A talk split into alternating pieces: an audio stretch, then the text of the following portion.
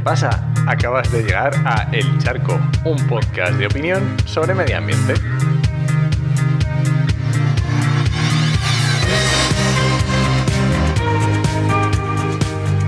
Soy Enoch Martínez, ambientólogo y profesional del medio ambiente, porque trabajo y me he formado para ello.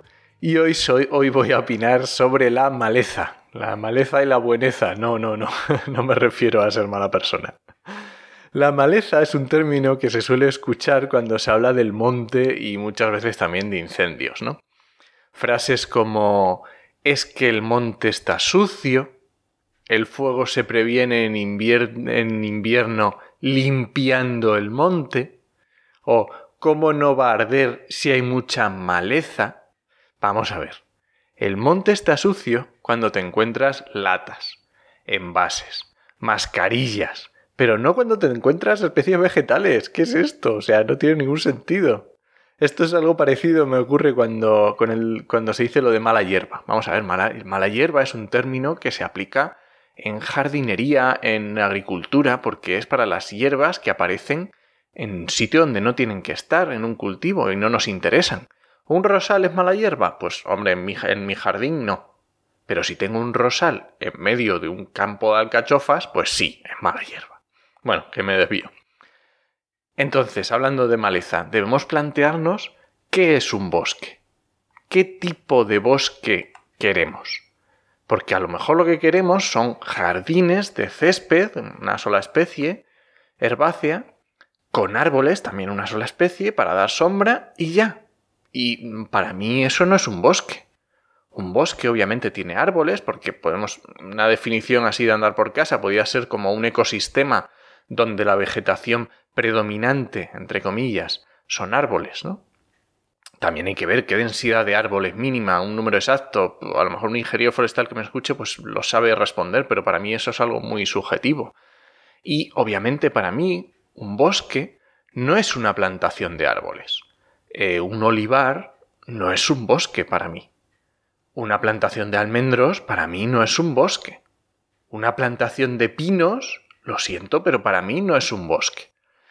Decíamos que un bosque tiene ese ecosistema con esa vegetación predominante que en el bosque, que son los árboles, perdón, pero también tiene un sotobosque, que es un estrato de vegetación eh, mayoritariamente leñosa y de porte medio, podemos decir, que es eso que se suele llamar arbustos, que se suele llamar maleza.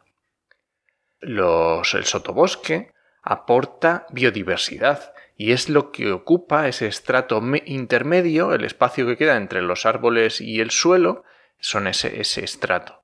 ¿Y qué funciones tiene? Pues tiene eh, refugio para fauna, favorecer el enterramiento de las semillas, facilitar la germinación luego de esas plantas y también que no, las, no se las coman los ramoneadores, las especies eh, herbívoras, herbívoras del bosque.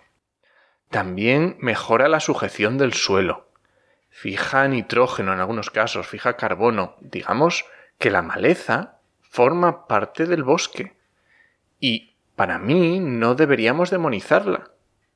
Ya sabemos que la gestión forestal es un tema complicado.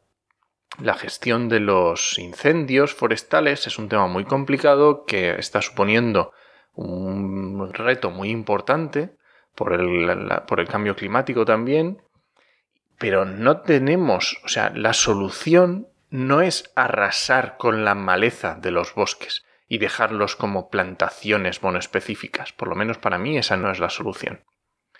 Sobre este tema os voy a dejar en las notas del programa un artículo de, de Juan María Arenas que escribió en restauraciondeecosistemas.com sobre la maleza y los bosques. Y bueno, este charco cortito es el que tenía para esta semana. Recuerda que este podcast pertenece a Podcastidae, la red de podcast de ciencia, medio ambiente y naturaleza. Y muchas gracias por suscribirte en tu reproductor y ya sabes que puedes encontrarme en redes sociales como enochmm y en la web podcastidae.com barra el charco. Te espero la semana que viene a la misma hora. ¡Nos escuchamos!